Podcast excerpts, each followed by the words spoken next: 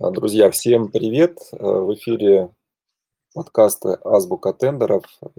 Евгений Бобышев на связи. И сегодня у нас э, в гостях Елена Северюхина. Это эксперт э, в HR с экспертизой более 20 лет, основатель проекта HR без HR и директор по персоналу Комус. Елена, здравствуйте. Добрый день, добрый. Да, ну, Рада а, всех слышать. Спасибо за приглашение, Евгений.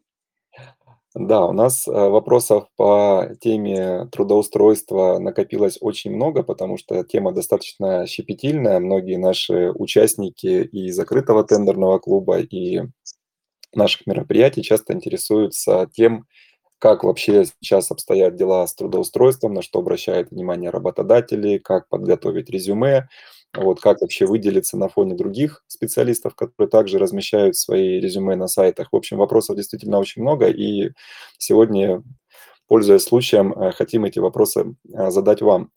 И вот первый вопрос, наверное, который чаще всего задают, э, где же сейчас, вот в настоящий момент, соискатели ищут работу, а работодатели сотрудников? То есть какие каналы используются и какие каналы в настоящий момент наиболее актуальны?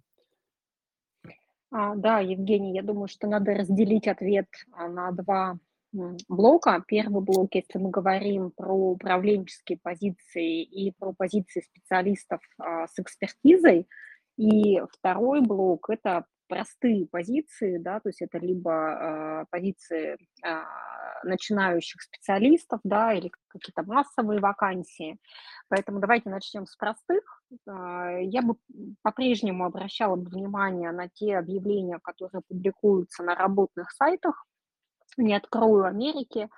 HeadHunter жив, и им надо уметь пользоваться, да. При этом нюанс заключается в том, что на рынке труда по разным причинам сейчас а, много людей, да, то есть есть определенная конкуренция, не хочу никого пугать, а, работу можно найти всегда, и мой личный опыт об этом говорит, но тем не менее есть конкуренция, поэтому а, не только откликайтесь а, на резюме, да, которые а, извините, пожалуйста, не только откликайтесь на вакансии, которые вы видите, но и занимайтесь активным поиском тех вакансий, которые а, к вам попадают, и ищите контакты в этих компаниях для того, чтобы понимать, кто лицо, принимающее решение, и с кем вам нужно установить взаимодействие, чтобы из а, потока резюме ваше резюме было отмечено и было а, поднято, да, потому что э, есть ряд вакансий, на которых конкуренция на первом этапе фильтра резюме доходит до 200 и 300.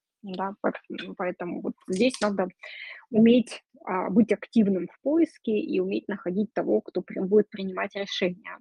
Ну и по простым позициям я бы еще смотрела активно то, что публикуется в специализированных эм, источниках, типа ВКонтакте, Авито, Юду, там тоже можно встретить достаточно простые позиции и тоже быть, как я уже сказала, выше проактивным. Если мы будем говорить про позиции управленцев и про экспертные позиции, то помимо а, работных сайтов с такой же тактикой, как я описала выше, а, имеет большое значение твой личный бренд а, и то, насколько тебя в твоем профессиональном сообществе идентифицируют, знают и понимают. Особенно это важно, ну, то есть для Москвы и Питера это очень важно, но особенно важно это для региональных городов, Поэтому не ленитесь, инвестируйте в построение вашего личного а, бренда, вашу личную экспертизу, а, время, силу, энергию, чтобы в профессиональных сообществах вас знали. Это и профессиональные телеграм-каналы, это и конференции, которые проходят, и а, это рекрутеры, которые занимаются специализированными а, позициями, специализированными компаниями либо отраслями, которые тоже про вас должны знать, а, понимать а, и быть активными в предложении вам работы. Вот мой ответ таков. А, Отлично. Но я вот услышал э, такой э, ва- важный момент, что все-таки сайты по поиску работы, они живы и они активно Они используются. живы. То есть э, пре- пренебрегать э, размещением э, резюме на сайтах и поиском э, вакансий на сайтах не стоит ни в коем случае. Да, не стоит. Не стоит, опять же, если вы находитесь в активном поиске, да, если вы действительно готовы а, что-то изменить в своей жизни, и вам нужна работа. Потому что если вы находитесь в скрытом поиске, тогда, конечно, мы идем через а, аккуратно через профессиональные сообщества и личные контакты. А вот еще такой вопрос, э, не знаю, насколько это так или нет, э, вот по поводу а, размещения а, вакансий на сайтах. Насколько я знаю, вот э, для работодателей, которые ищут специалистов, э, использование вот э, профессиональных сервисов по поиску сотрудников, эти сервисы являются платными. И многие вот мелкие предприниматели, какие-то небольшие компании, которые заинтересованы в поиске сотрудников, они не пользуются данными сервисами, а по старинке вот как раз-таки используют те сайты, про которые вы говорили. Это Авито, Юла там, и так далее, чтобы не тратиться на поиск сотрудников. То есть они используют бесплатные каналы привлечения сотрудников. Так ли это на самом деле или нет? А, я видела много очень работаю с а, мелким средним бизнесом. Я видела две стратегии. Э, первая стратегия- это действительно ребята, которые экономят и ищут либо через свои контакты, либо через вот э, источники, которые я описала выше. Вторая категория выделяет бюджет на публикации, или же я знаю, что, к сожалению, в России есть э, перепродажа, да, то есть когда какой-нибудь рекрутер из крупной компании за условную денежку может тебе открыть э, какие-то резюме, да, ну, то есть вот это, такая, к сожалению, история тоже есть, поэтому а, на HeadHunter надо быть, да, хотим мы того или нет, мне тоже как HR-директору не всегда нравится их ценовая политика, но если вы озадачены поиском работы, на ХХ надо быть можете уметь им пользоваться. Кроме этого, есть суперджоп, есть работа, да, это второй, третий эшелон, а, но, тем не менее, рекрутеры тоже сючат резюме, ищут резюме на этих порталах. Отлично. И вот, эм, тоже такой вопрос, который многих интересует. А вообще какие вот, э, каналы, да, вот, ну, понятно, что сайты, профессиональные сообщества, различные там конференции и так далее. Но мы говорим здесь, скажем так, о обобщим и, э, специалистов более высокого профиля, и обычных специалистов. Вот, э, в целом, да, какие каналы еще использует HR для того, чтобы находить себе сотрудников, в компанию? И, в данном случае, как, э, ну, это уже, наверное, вторая часть вопроса, как лучше специалистам засветиться, чтобы их действительно могли найти. Ну, вот я услышал в вашем ответе про прокачку личного бренда для того, чтобы, скажем так, вас э, видели, замечали, приглашали и так далее. А вот какие еще стратегии есть для, может быть, э, более простых специалистов для того, чтобы их действительно заметили? А, ну вот, а, кто такой простой специалист, да? То есть это специалист, который имеет начальный опыт работы и имеет, как правило, какое-то похожее либо соответствующее образование. Поэтому где мы ищем людей на простые позиции? А, вот э, мы ищем в первую очередь на тех самых работных сайтах или размещая объявления ВКонтакте, Поэтому а, нам нужно а, понять, почему мы должны выбрать именно вас. И здесь важно понимать, что на такие позиции может быть определенная переполненность резюме, поэтому моя рекомендация– это составить такое резюме, которое будет выгодно вас продавать, да, такое маркетинговое резюме, а, которое можно будет идентифицировать из входящего потока и а, обратить на него внимание. Да. Вот моя рекомендация для простых позиций– начать составлять правильное маркетинговое резюме, продающее вас с лучшей стороны. Да, ну, это касается таких вот э, обычных, да, рядовых специалистов, про которых мы говорили. А вот э, то, что касается топовых э, спецов, которые действительно, скажем так, имеют какой-то определенный вес в своей сфере, вот, им, я так понимаю, светиться особо не нужно. Тут нужно больше уделять внимание как бы прокачке личного бренда, использованию, может быть, соцсетей, своих каких-то страниц, там, сайтов и так далее, чтобы действительно здесь компании, которые заинтересованы в этом сотруднике, могли с ним просто связаться. Да, нетворк в случае с управленческими позициями и с уникальными экспертными позициями, он имеет значение. Поэтому здесь должен быть баланс а, времени, которое вы инвестируете в свое личное развитие и наполнение, и в свое личное продвижение. Поэтому да, профсообщество, как я уже сказала выше, а, конференции, а, если это центральные части нашей страны, то это активно, активно идет история работы с LinkedIn, да, то есть мы по-прежнему, как HR, несмотря на все запреты через VPN, пользуемся сетью LinkedIn, поэтому я бы вот советовала инвестировать а, в эти каналы. Вот э, вы сказали про LinkedIn, и сразу же в голове всплыл э, очередной вопрос вот по поводу новой социальной сети э, Тенчат. Не знаю, насколько mm-hmm. знакомы, знакомы, и используете вы ее для поиска mm-hmm. сотрудников? Вот лично я не использую, не могу сказать ни плюсов, ни минусов про эту сеть, ничего, да, поэтому э, я слышала про нее, но, наверное, бренд работодателя Комус пока позволяет искать людей более традиционными способами. Подождем, да. когда туда наполнение хорошее произойдет, пока мы ну, на самом... мы не инвестируем туда время. На самом деле там э, ребята развиваются достаточно такими серьезными темпами. Вот мы тоже не так давно записывали тут подкаст э, с основателем э, этой соцсети Семеном Теняевым. Вот если будет интересно, тоже вам ссылочку потом сброшу, можете Спасибо, послушать. с удовольствием изучим.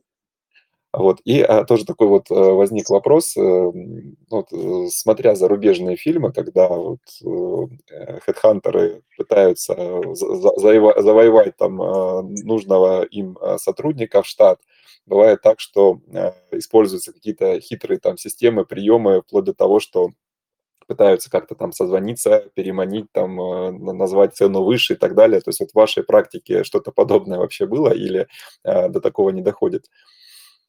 Конечно, было и есть, и будет а, всегда, если ты хочешь очень быстро купить какую-то экспертизу, а, да, именно купить экспертизу, ты идешь и думаешь, где ее взять, в каких компаниях а, есть лучшая практика, лучшие знания, которые тебе надо быстро найти и встроить в свою организацию.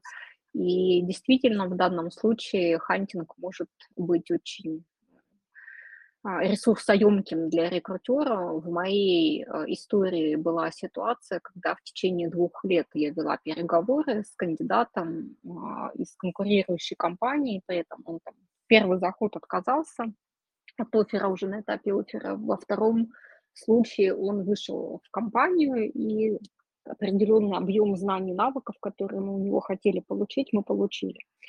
А, поэтому здесь, опять же, плюс в том, что про вас должны знать, про вас должны говорить, у вас должна быть сильная деловая репутация.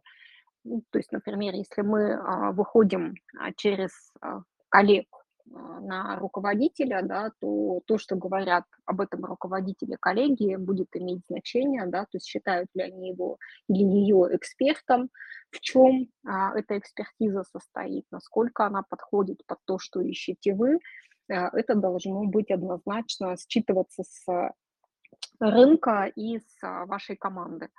Поэтому, ну вот, э, хантинг это, наверное, особая технология, особое искусство, очень трудозатратное, потому что, как правило, мы имеем дело с очень занятыми руководителями и ну, там, в основном руководители, реже все-таки специалисты, и это иногда переговоры, которые ты ведешь там, в 9 вечера, в 10 вечера, в час ночи, в выходные дни. То есть это прям отдельное искусство.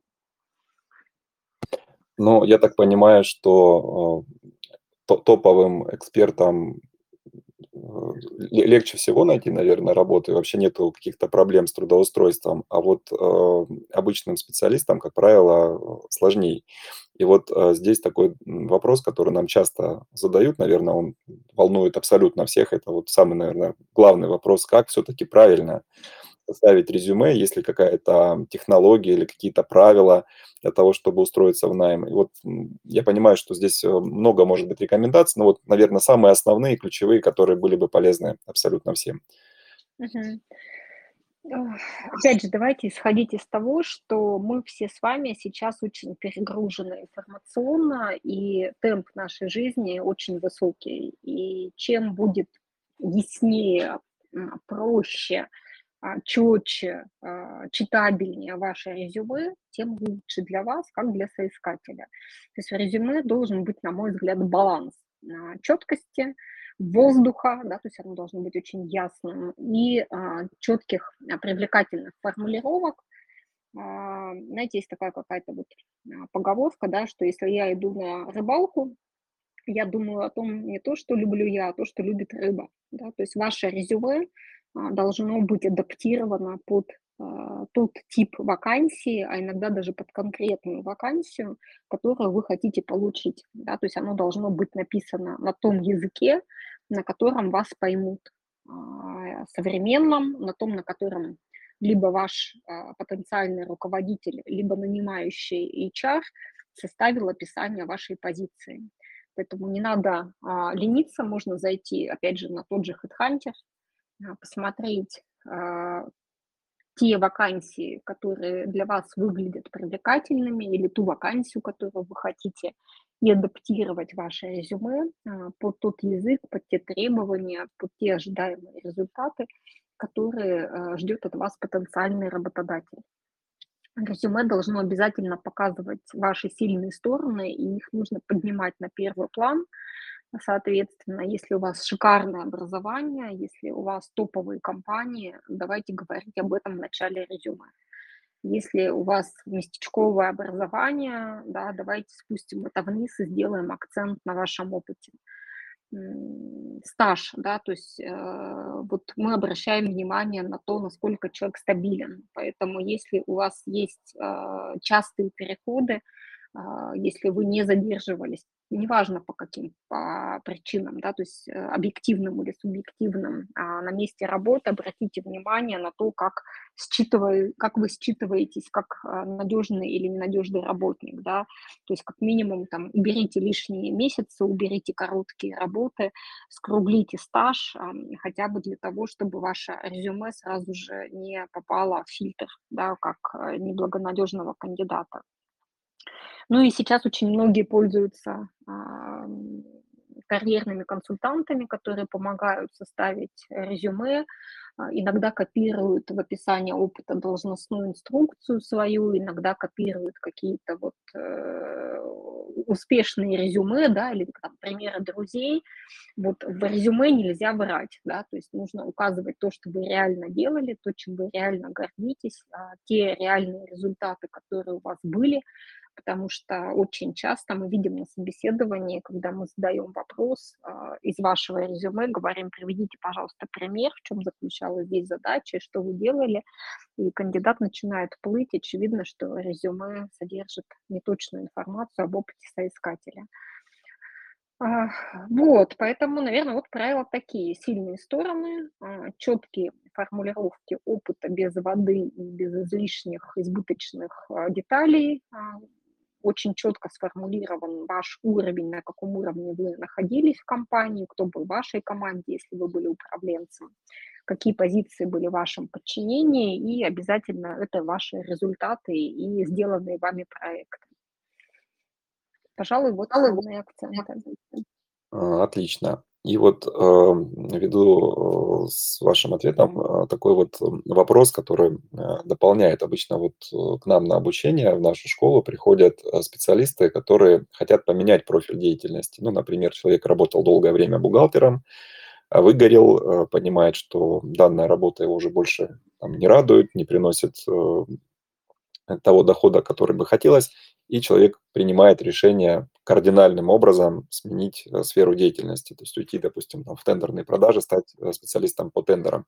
Проходит обучение, и вот э, обычно задают вопрос, а как вот мне в данном случае э, составить свое резюме, если у меня достаточно большой опыт работы, например, со стороны бухгалтера, я там был там и главным бухгалтером, и работал в каких-то крупных компаниях, при этом а, опыта работы как у тендерного специалиста у меня практически нет. И вот э, в данном случае а, как мне лучше подготовить резюме для того, чтобы устроиться именно тендерным специалистом, причем а, вот используя, может быть, э, какие-то блоки из своей старой работы, да, то есть как вот адаптировать э, свой вот предыдущий опыт под новую специальность, под новую вакансию. То есть есть ли какие-то, может быть, правила, что должно быть, что не должно быть, то есть вот такой момент. Ну, я бы, я бы начала с того, что если вы меняете, а, кардинально работу, а, то менять не больше двух элементов, да, в этой работе. Ну, то есть, например, а, это уровень позиции, это специализация, отрасль, география, да. То есть вот, больше двух не менять, потому что это будет существенный стресс, э, для вас и очень высокие риски, что вы, э, сделаете какую-то ошибку и вам будет тяжело адаптироваться. Второй момент, а, это начать с того, что попробовать реализовать, может быть, даже после пройденного обучения в рамках текущей кампании инициативу либо проект, а, для того, чтобы, э, иметь возможность и получить такой опыт, да, не меняя компанию, получить опыт, а, работы, например, с тендерными закупками, да, как вы привели пример, и получить возможность сказать об этом в резюме. А, да, то сделать акцент на тех проектах, а, которые будут иметь похожую а, профессиональную специализацию и проявление, мы это называем soft skills, да, то есть soft skills. Да, на примере тендерных закупок это может быть либо работа, связанная с подготовкой и оформлением тендерного пакета документации, либо это подготовка и проведение переговоров, связанных с финальными тендерами или проектирование условий тендеров. Вот будет очень здорово, если вы сможете сделать акценты либо на проектах, либо на мягких навыках, таких как лидерство проектное, таких как э, организация работы кроссфункциональной команды, а, подготовка проведения переговоров э, по той тематике, которая будет поддерживать этот ваш э, другой вид деятельности, в который вы хотите перейти. Ну и, конечно, в ситуации выгорания первое, что я рекомендую, это сначала восстановиться и отдохнуть, потому что э, если вы действительно выгорели, то нельзя менять работу в таком состоянии. Сначала нужно восстановить свое психологическое и физическое здоровье и свой баланс. Отличные рекомендации. И э, такой вот тоже момент, э, хотел про него более подробно поговорить. По поводу опыта э, работы. То есть вот часто когда изучаешь какую-либо вакансию, указан э, опыт э, работы по данному направлению. Там больше года, там от трех лет, там больше пяти лет и так далее. И вот здесь часто специалисты, особенно новички, они пасуют, потому что, ну, скажем так, они прошли, например, поменяли сферу деятельности, обучились, у них нет еще соответствующего опыта, они пытаются найти вакансию и смотрят, что там опыт работы там более трех лет. У них, естественно, этого опыта нет, они эту вакансию закрывают, идут дальше. И последовательно, проходя по вакансиям, они видят, что э, в большинстве таких вот вакансий опыт там от трех лет и выше. Вот, и они задаются вопросом, а как же быть нам в данном случае, если у нас соответствующего опыта нет? Я что, что бы, э, да, да, очень понятная история, и я бы здесь, может быть, воспользовалась бы таким советом, такой рекомендацией, а, как начинать готовить сами летом. Да? То есть если вы решили совершить какой-то переход в другой вид деятельности для себя, подготовьте подушку безопасности для того, чтобы иметь возможность в течение хотя бы года, желательно да, полутора лет, а, поработать на низовых позициях и приобрести тот опыт, который вас будет позиционировать как специалиста в другой области. А, возможно, вам удастся найти такую практику. Обычно, если вы проходите обучение в хороших компаниях, а, очень часто такие обучающие центры и компании предоставляют возможность прохождения практики и закрепиться на практике, да, поработать волонтером, в этом нет ничего стыдного. И даже я, когда получала, например, там, образование в области фасилитации, я бесплатно работала волонтером на нескольких проектах, потому что мне было важно получить а, именно такой опыт и иметь потом возможность к этому опыту апеллировать. Поэтому подготовьте подушку безопасности, выберите правильное место, где вы хотите получить обучение а, с практикой, пройдите практику и попробуйте поработать, у нас это называется джуном, да, то есть джуниорская позиция, а, где не будет требоваться опыт, но вы этот опыт сможете в ходе практики получить и получить затем рекомендации на этот опыт. Ну вот а, здесь еще такой момент, связанный с опытом, опять же, практики, может быть, у вас свое видение на этот счет будет.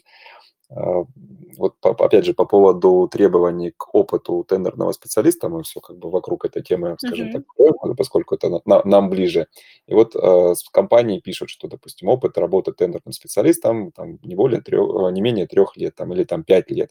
А вот при этом идет э, тоже достаточно большой вот перечень требований к соискателю, но когда а, связываешься, допустим, с работодателем, неважно, там, с руководителем, либо с э, кадровиком, либо с специалистом по HR, начинаешь задавать вопросы, ну, вот, э, требования к соискателю, а там, как часто вы участвуете в тендерах, а что вам нужно там и так далее. И выясняется в процессе разговора, что, ну, во-первых, половина тех требований, которые были прописаны, они, ну, по, по сути, просто были скопированы из похожего резюме, из похожей вакансии.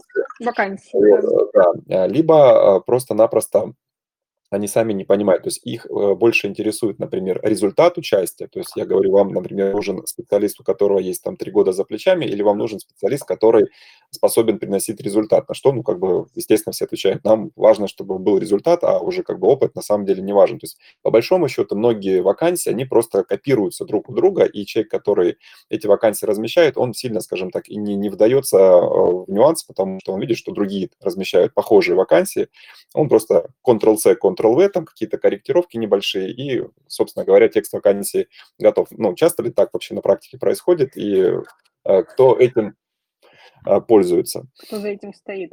Кто за этим стоит. Да, да, ну действительно есть, наверное, такая проблематика, о которой вы говорите, и даже э, вот в крупных компаниях бывает, когда ты собираешь от своего внутреннего заказчика ожидания от соискателя, да, иногда ну, проще, всем проще работать с опытными людьми, да, и сказать, а, вот мне нужен опыт 3-5 лет. Что такое опыт 3-5 лет? Да, это 3, 4, 5 годовых циклов. Я бы наоборот сказала, что если человек 3-5 лет делает одно и то же, то как раз вот тот самый риск выгорания, он может подкрасться а, в ближайшее же время, да, поэтому, на мой взгляд, оптимально брать людей там с годовалым, двухгодовалым, в крайнем случае трехгодовалым опытом, Опять же, в зависимости от того, что мы хотим, да, человека взять в долгую или быстро здесь и сейчас получить результат.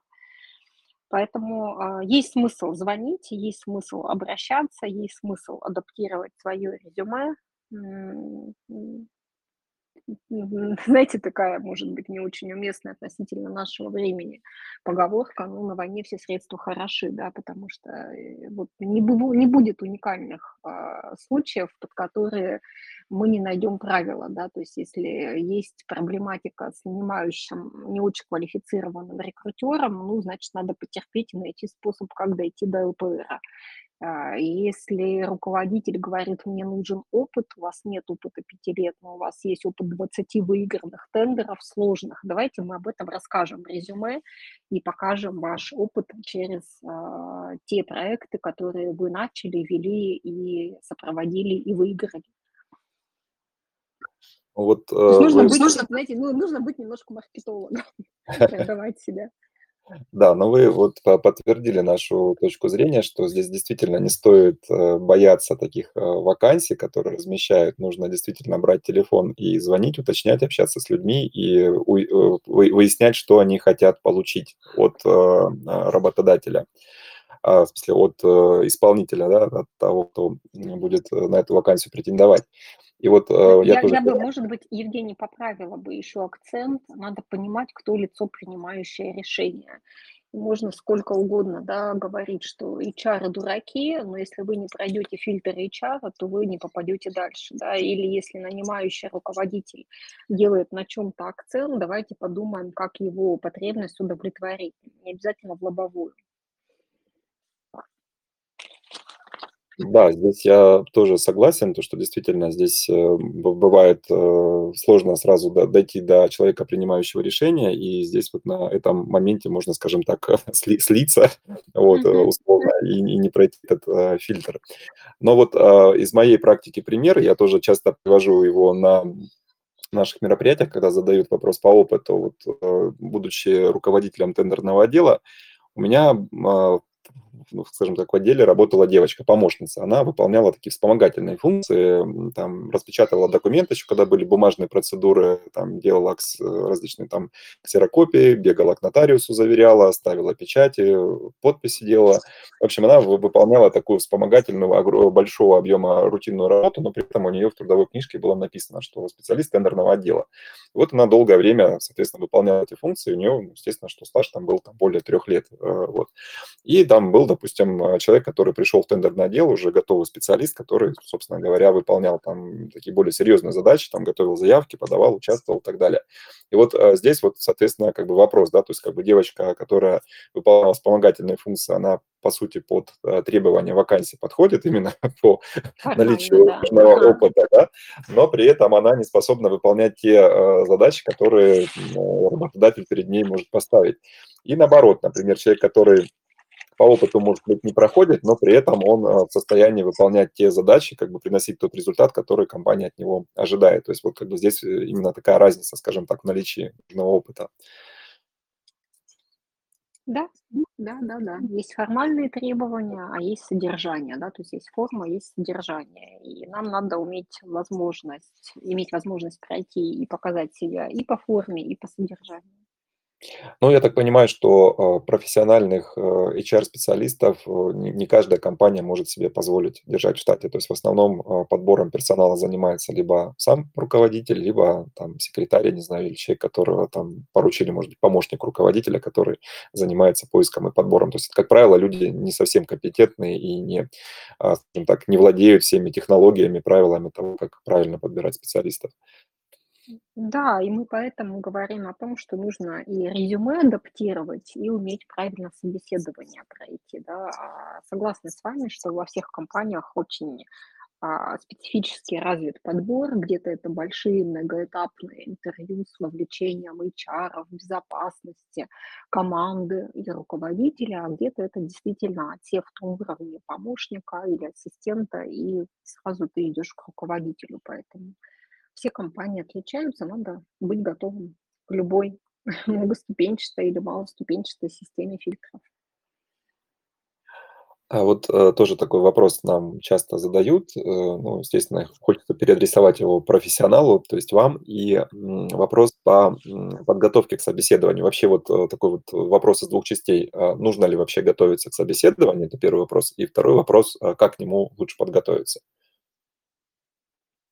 А, да, я думаю, что можно ответить, э, тем, что поиск работы, да, это тоже работа, да, то есть это работа, которую нужно уметь делать. И, э, стоит изучить и, а, компанию, в которую вы хотите пойти, а, и вас или вас пригласили на собеседование, а, чем она дышит, чем она занимается, какова в ней структура, каковы в ней традиции, какой в ней уровень корпоративной культуры, да, то есть что ценится, что не ценится в людях в этой компании, кто, опять же, будет принимать решения, как будет выстроен а, процесс подбора. Есть смысл а, взять, а, инвестировать свое время в то, чтобы подготовиться и подготовить себя обязательно. То есть если вы знаете описание позиции, например, вы получили его, не знаю, там, а, как сообщение от кого-то, или вы увидели его на работных сайтах, или вам рассказали о том, кого они ищут, попробуйте сделать сам с собой или сама с собой интервью. Да, то есть буквально вот э, взять требования к позиции, и у нас есть такая методика у рекрутеров, называется она STAR, звезда, да, первые буквы э, означают э, определенное содержание. Да. Буква «С» означает э, ситуацию, а, в которой вы были, или бизнес-контекст, в котором вы находились. Буква «Т» означает таргет или таск, в чем была задача, а, или tension, да, в чем было напряжение, в чем была ваша цель в этой ситуации. А, A – это action, то есть что вы выбрали делать в этой ситуации и почему вы выбрали делать именно это, а не другое. И э, последняя буква английская А или там R, как мы да, адаптированно говорим, это result, да, результат, который вы получили после ваших действий и как он соотносится или не соотносится тем таском, да, с той целью, с тем напряжением или с той а, задачей, которую а, либо вам руководитель поставил, либо вы сами себе поставили в этой ситуации. Приведу пример. Да. А, вам нужно было подготовить, например, просят привести пример, когда вам нужно было в очень короткие сроки а, подготовить э, большой пакет э, документов для тендера, да, и мы говорим, опишите, пожалуйста, что это была за ситуация, а, в которой вам пришло, в которую вы попали, да, насколько вот э, то, как вы будете описывать эту ситуацию, будет соответствовать то, с чем вы потенциально можете столкнуться, придя работать в эту компанию, да, насколько это та степень срочности, насколько это та степень сложности, неожиданности или повышенного требования к пакету документов, с которым вы имели дело. Да? То есть в этой э, ситуации оценивается похожесть да, бизнес-контекста, в котором вы находились, решая похожую задачку. Чем была для вас цель, в чем была лично для вас сложность, да, ну, например, да, не хватало какого-то документа, или э, документ был составлен неправильно, а вам нужно было его э, вот уже немедленно или там позавчера еще отправить, да, в чем было напряжение или цель, которую вы перед собой ставили. А, как вы действовали, да, и почему вы выбрали именно такой набор действий, да, например, там, отменил все личные события, сел и э, там до ночи делал документы и перепроверил себя, потому что нужно было обеспечить высокую точность, или распределил задачи по всей команде, а, на себе оставил контроль, проконтролировал, там, четыре глаза, да, что каждый документ, который мы готовили, он прошел как минимум двойную проверку для того, чтобы мы с первого раза безошибочно весь комплект документов а, подготовили. Ну и резал, да, то есть э, что вы получили в результате, да, например, мы получили то, что наши документы приняли, и мы выиграли тендер, да, и победили, или что-то другое произошло, и тогда как вы к этому относитесь, какой урок из этого вы извлекли. И вот попробуйте по тем требованиям, которые вы видите в описании вакансии, да, придумать 4, 5, 6 конкретных ситуаций, в которых вы действительно, как кандидат, можете подтвердить что да, действительно, такой опыт у вас есть, вы готовы на практическом примере показать содержание вас, да, как драгоценной шкатулки, что вы действительно соответствуете этой вакансии. Тогда вы будете очень конкретны, вы будете содержательны, вы будете практичны, и кандидаты, которые приводят, описывая себя вот такие примеры, они, как правило, привлекают внимание и выгодно отличаются от тех, кто начинает плыть, приводить нерелевантные примеры, а, неподходящие абсолютно, да, или не может вспомнить, да, я не помню, как это было, то сразу тогда разрушается доверие, и если в первом случае у нас звезда, да, стар – это звезда, у нас такая истинная, наполненная, да, а, практичная, а, содержательная, то во втором случае звезда получается ложная, да, поэтому методика называется STAR, это когда мы как HR отличаем звезд истинных от ложных. Будьте на наших собеседованиях истинной звездой. Спасибо за рекомендацию. Я думаю, что здесь прям надо под запись. Я думаю, что те слушатели, которые будут слушать э, подкаст, э, будут периодически ставить на паузу, записывать, конспектировать для того, чтобы э, лучше подготовиться к собеседованию. И вот а, касательно темы собеседования, тоже многих интересует момент, естественно, самый важный в плане дальнейшей работы – это вопросы, связанные с оплатой. То есть вот когда, в какой момент вообще лучше задавать вопросы по оплате на собеседование и ну, вот, в, в, в какой части, соответственно, диалога это уместнее всего сделать. Ну, я бы исходила из того, что поиск а, работы и вообще переговоры о работе– это позиция взрослый-взрослый, да, то есть, с одной стороны, нет ничего стыдного для того, чтобы задать вопросы о содержании работы и об условиях оплаты, бонусирования и социальном пакете, но в то же время делать это действительно нужно в правильное, уместное время. Поэтому моя бабушка учила, чтобы что-то взять, надо сначала что-то дать, да, поэтому задача на собеседовании вас как соискателя сначала в себя влюбить и влюбить в свое содержание, а затем начинать задавать вопросы уже об условиях. Я бы делала это в последней части интервью, выслушав э, позиционирование компании, выслушав требования к вакансии, ответив на вопросы и показав, что вы действительно настоящая содержательная звезда, а затем перейти к обсуждению э, условий оплаты, частей оплаты, структуры оплаты, периодичности оплаты, бонусирования, да, от чего зависит, от каких KPI, спросила бы, какие KPI у руководителя, да, чтобы понять, чем вы можете быть полезны этой компании, этому руководителю. И, соответственно, о социальном пакете графику.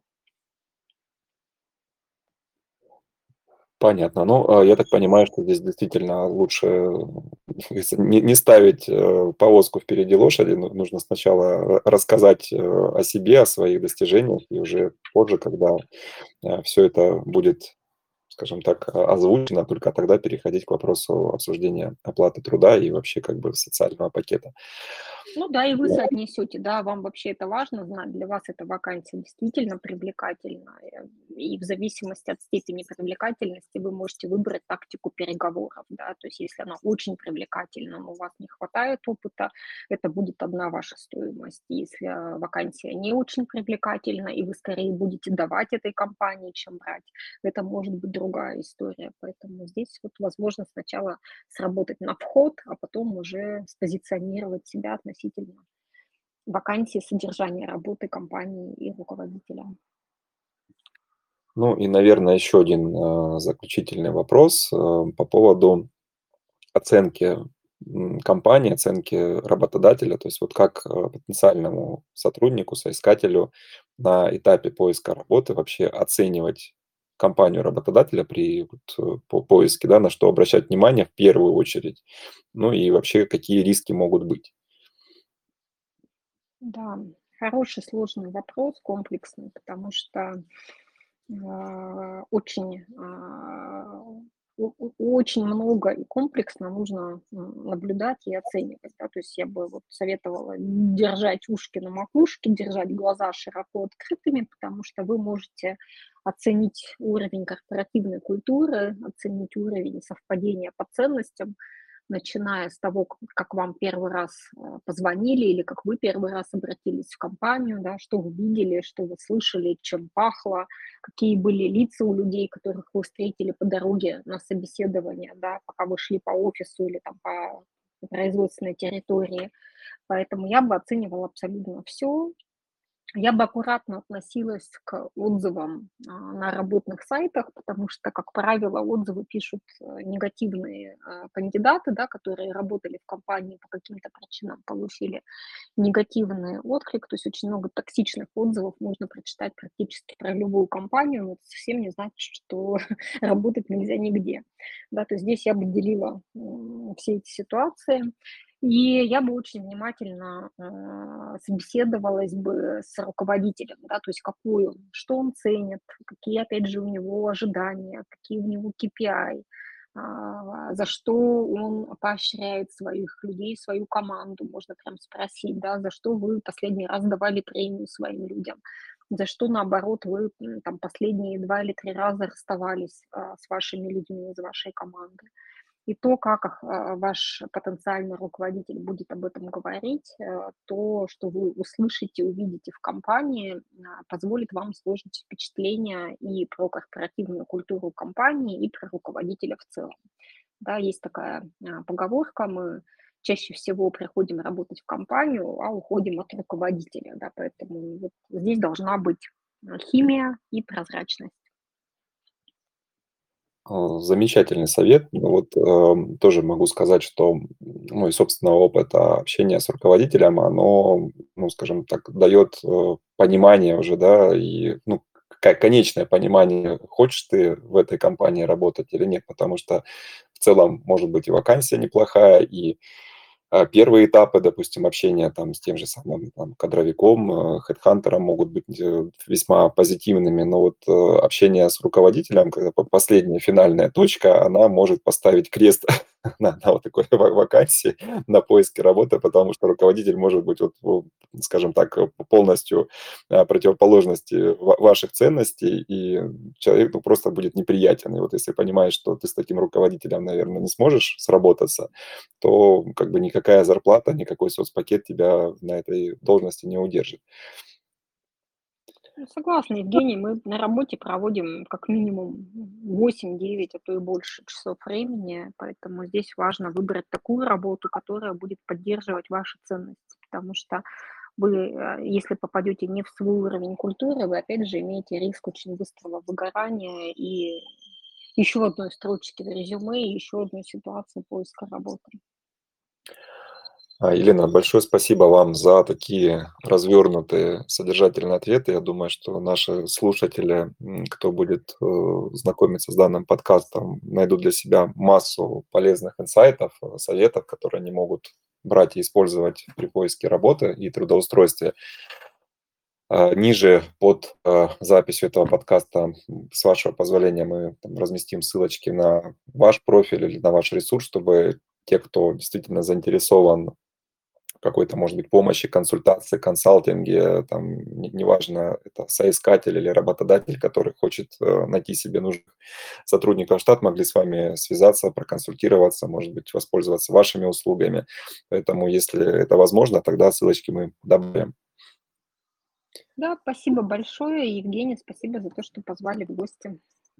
Ну, я надеюсь, э, не в последний раз, поэтому если, э, да данная э, данный подкаст, соберет, хорошие отклики, увидим, что тема интересная, животрепещущая и требует продолжения, то тогда мы уже договоримся и решим, в каком формате нам еще лучше будет повзаимодействовать. Либо это, может быть, будет еще один подкаст, либо это, может быть, будет какой-то, мастер-класс. Поэтому здесь уже, скажем так, будем смотреть на то, насколько эта информация, будет полезной.